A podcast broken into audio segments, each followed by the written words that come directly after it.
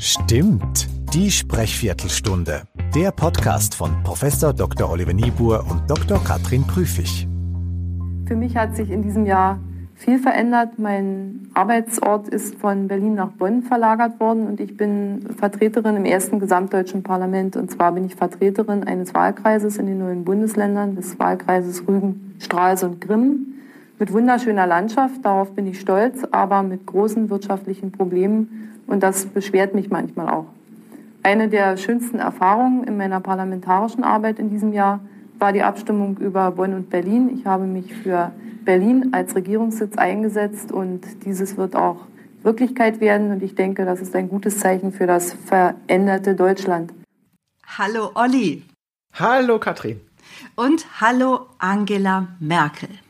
Ein O-Ton von 1991, also 30 Jahre ist es her, dass Angela Merkel gesprochen hat zu ihrem Einzug in den neuen Bundestag. Und sie steht heute tatsächlich für uns im Mittelpunkt. Wir möchten 30 Jahre Kanzlerinnen Stimme und Sprechweise würdigen und haben dazu markante Reden, markante Momente aus Angela Merkels Amtszeit herausgesucht. Ja, und für den Teil 1991, ähm, was sagt denn da die Auswertung? Was ist der Charisma-Score? Der ist noch nicht allzu hoch, Katrin. Ähm, er liegt bei 34,7. Liegt aber tatsächlich in ihrer eigenen Peer Group, also in ihrer, sagen wir mal, im Bereich technischer Berufe oder auch akademische Berufe tatsächlich im Durchschnitt. Das heißt, wir haben hier einen typischen Physikerwert, könnte man eigentlich sagen. Das Lustige ist, dass sie hm, von einer ihrer schönsten Erfahrungen spricht und ich gar nichts Schönes höre. Oder dass sie Ich-Botschaften durchaus ja sendet, aber nichts draus macht. Also es ist so wirklich sehr neutral. Ja, das stimmt. Wir finden eine neutrale Intonation. Wir haben einen Tonhöhenumfang, der in etwa im Bereich der ganz normalen Lesesprache liegt. Das Sprechtempo auch. Die Stimmtonhöhe auch. Das heißt, wir haben nichts, was in irgendeiner Weise positive Expressivität hier durch die Stimme verkörpern würde. Und da steigert sie sich doch über die Jahre ihrer öffentlichen Rede und die Jahre ihrer dann auch Kanzlerschaft doch deutlich. Lass uns mal ins Jahr 2002 springen. Wir haben einen Ausschnitt aus einer Rede im Deutschen Bundestag und zwar noch aus der Opposition heraus. Die SPD und die Grünen waren in der Regierung, CDU in der Opposition und das ist natürlich auch eine Ausgangsbasis, wo man sagt, da müssen wir Gas geben, da müssen wir uns Gehör verschaffen. Wir nehmen für die Bewältigung der Flut den Bundesbankgewinn. Wir machen damit keine neuen Schulden, sondern wir arbeiten vernünftig. Wir bringen Deutschland aus der Spirale der Rezession heraus. Wir bringen Deutschland hinein in eine Phase des Wachstums und dafür brauchen wir etwas länger zur Tilgung von Schulden. Ich halte das für die richtige Antwort auf diese nationale Herausforderung. Und was wir hier letztendlich hören, ist eine gute Verdoppelung des Charisma-Scores auf 66,4. Äh, und sie ist praktisch wirklich auch in allen Werten fast doppelt so gut geworden. Also es ist wirklich fast wie eine andere Person, die da spricht. Äh, und es ist natürlich auch eine andere Rolle, in der sie da auftritt. Von daher ist das vielleicht Teil der Erklärung. Was ich auch wichtig finde, Olli, ist zu sagen, im Bundestag, wer vorne zum Pult geht, der steht. Wir werden später noch Beispiele haben, auch von Angela Merkel, wo sie sitzt. Und das macht natürlich was mit der Stimme und es macht was damit, wie ich mich reingeben kann, wie ich betonen kann, wie ich vielleicht auch gestikulieren kann und somit, ähm, ja, emphatisch und packend rede. Wollen wir denn direkt einfach noch eine Station weiterspringen auf den CDU-Parteitag 2008? Liebe Freunde, wenn wir auf die ersten drei Jahre unserer Regierungszeit blicken, dann sehen wir zweierlei.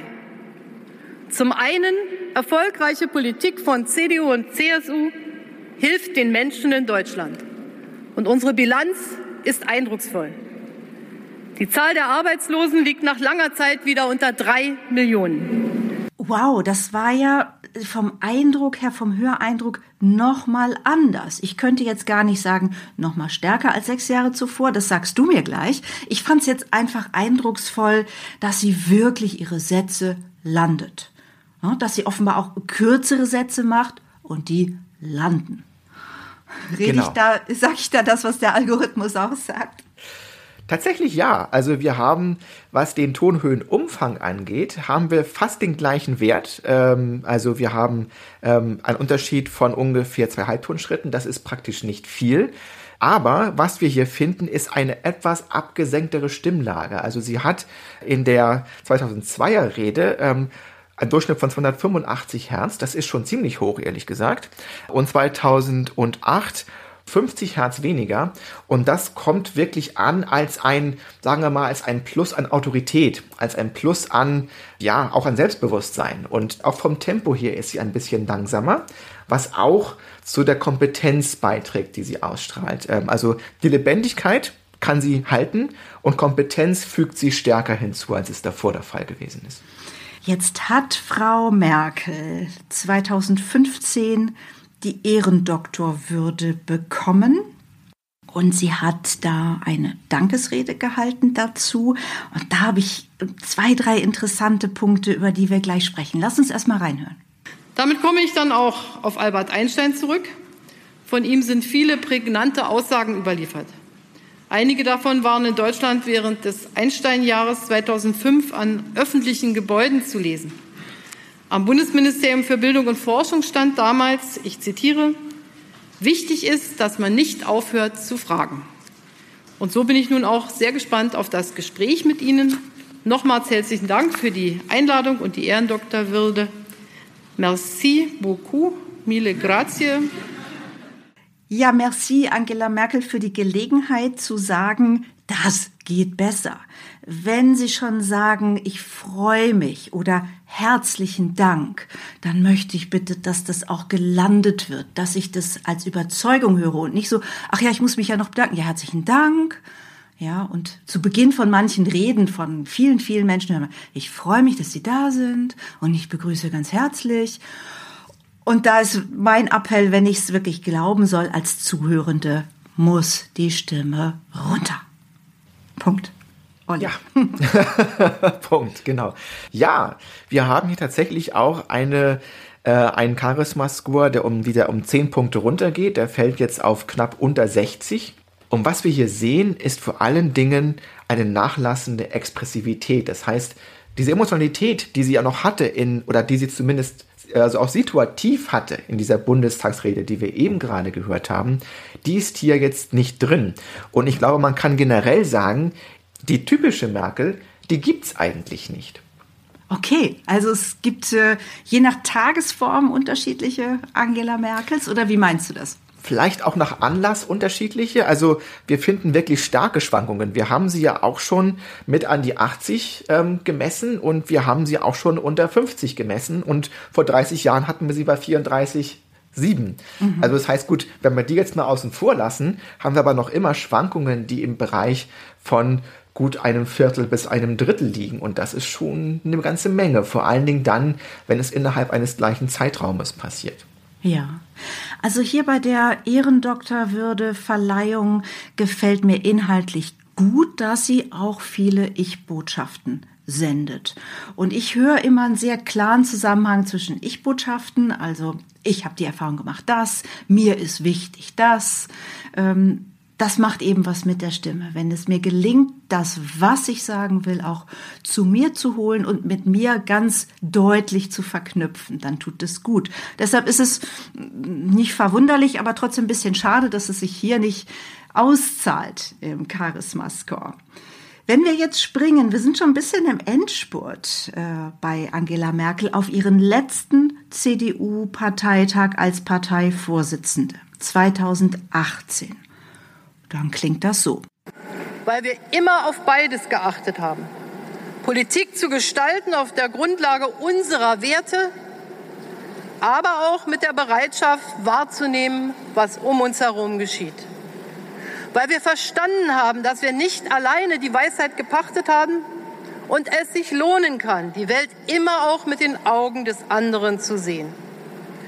Weil wir Freude daran hatten, dass die Welt und das Leben nicht schwarz-weiß sind, sondern voller Schattierungen und vielfältig, ja bunt.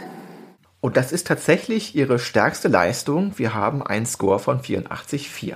Und das heißt, dass 84 Prozent aller Sprecherinnen, die der Algorithmus schon kennt, schlechter sind als sie und dass aber auch wirklich nur wenige Frauen besser sind.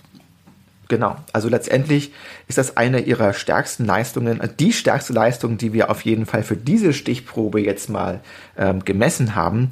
Sie kommt auf einen wunderbaren Tonhöhenumfang von zwei Oktaven, ein bisschen mehr sogar, aber sie hält ihre Stimmtonhöhe einigermaßen im Zaum. Also sie ist tiefer, als was wir 2002 jetzt vorhin gerade schon ähm, gehört haben. Sie hat wirklich hier eine, auch eine richtig gute Mixtur. Ähm, sie landet die, ähm, die Botschaften exzellent. Der finale Fall ist toll. Das Tempo ist noch nicht zu schnell, aber schon schnell genug, um bereits expressiv zu klingen. Die Phrasen dauern, also das heißt, äh, die kleinen Informationshäppchen, die sie gliedert, sind gut unterteilt und auch die Pausen dauern gut getimt. Lauter grüne Häkchen hinter den Bausteinen es wird jetzt spannend sein zu hören, wie Angela Merkel klingt. Zum einen, wenn sie sitzt, denn eben auf dem Parteitag hat sie auch wieder gestanden. Und wenn sie vom Teleprompter liest, eine gesetzte, eine vorbereitete Rede vom Teleprompter. Und wir springen in die Corona-Ansprache aus dem März 2020. Wir alle müssen Wege finden, um Zuneigung und Freundschaft zu zeigen. Skypen, Telefonate, Mails und vielleicht mal wieder Briefe schreiben. Die Post wird ja ausgeliefert. Ich appelliere an Sie. Halten Sie sich an die Regeln, die nun für die nächste Zeit gelten. Dies ist eine historische Aufgabe und sie ist nur gemeinsam zu bewältigen. Du hast ja schon angesprochen, wie variabel Angela Merkel auch ist in der Redesituation und dem Anlass angemessen. Und natürlich ist auch diese Ansprache Teil ihrer tollen Variabilität. Ich finde, sie klingt vom Ton her wie eine Weihnachtsansprache. Also sie klingt mir sehr getragen, so ein bisschen abgehangen, pastoral fällt mir da ein.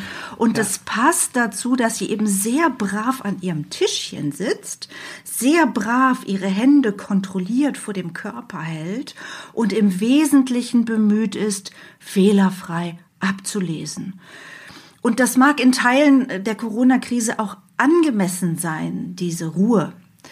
Und zugleich, naja, klingt ein bisschen wie Konserve.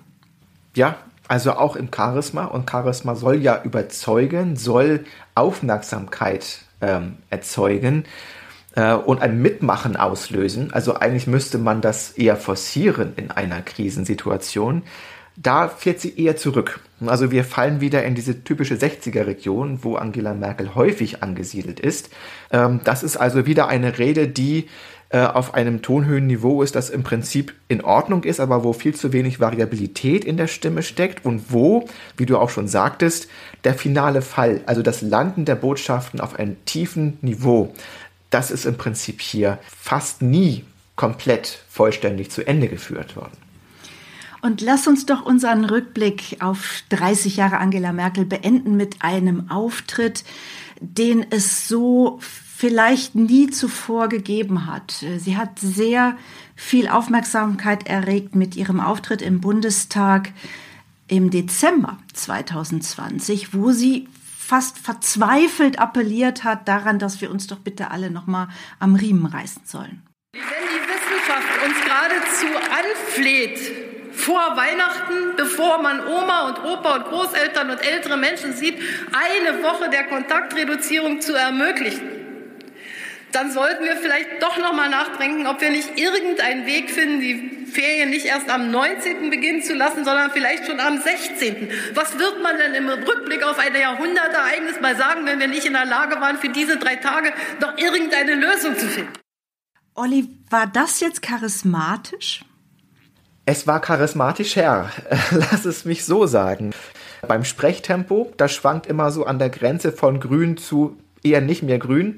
Ähm, das gleiche gilt für die Phrasendauer, also für die Aufteilung in Informationshäppchen, die irgendwie handhabbar sind. Und das gleiche gilt auch für Stimmtonhöhe und Tonhöhenumfang. Ähm, sie bricht ja sogar einmal aus nach oben hin da in diesen Stimmbereich rein. Ähm, das ist, ja sagen wir mal so, es ist eine also emotional ist es ja schon. Ne? Entschuldige, genau. dass ich dich da unterbreche. Also emotional ja. was ohne Frage. Ja, genau, das wollte ich gerade sagen. Also ist praktisch, okay. ähm, der Emotionsregler ist quasi voll aufgedreht. Bei dem, bei dem Kompetenzregler, der hakt ein bisschen. Ne? Also der geht nicht voll rauf, weil natürlich Charisma eine Balance, also aus diesem Spannungsfeld zwischen Kompetenz auf der einen Seite und Emotion auf der anderen Seite ist. Und diese Balance, die bekommt sie hier einfach nicht besonders gut hin. Soweit 30 Jahre Angela Merkel, der Blick auf ihr akustisches Charisma, was eine Berg- und Talfahrt war. Das kann man, glaube ich, so zusammenfassen. Genau. Sicher habt ihr auch jemanden im Ohr, der Berg- und Talfahrt macht mit seinem akustischen Charisma, mit seiner Stimme. Oder vielleicht möchtet ihr auch selber einfach mal wissen, wo stehe ich denn beim akustischen Charisma? Dann schreibt uns. Wir freuen uns auf Feedback, auf Input und auf Kontakt mit euch. Und zwar unter podcast.charismatischer.de.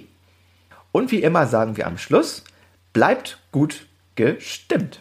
Merci beaucoup, mille grazie.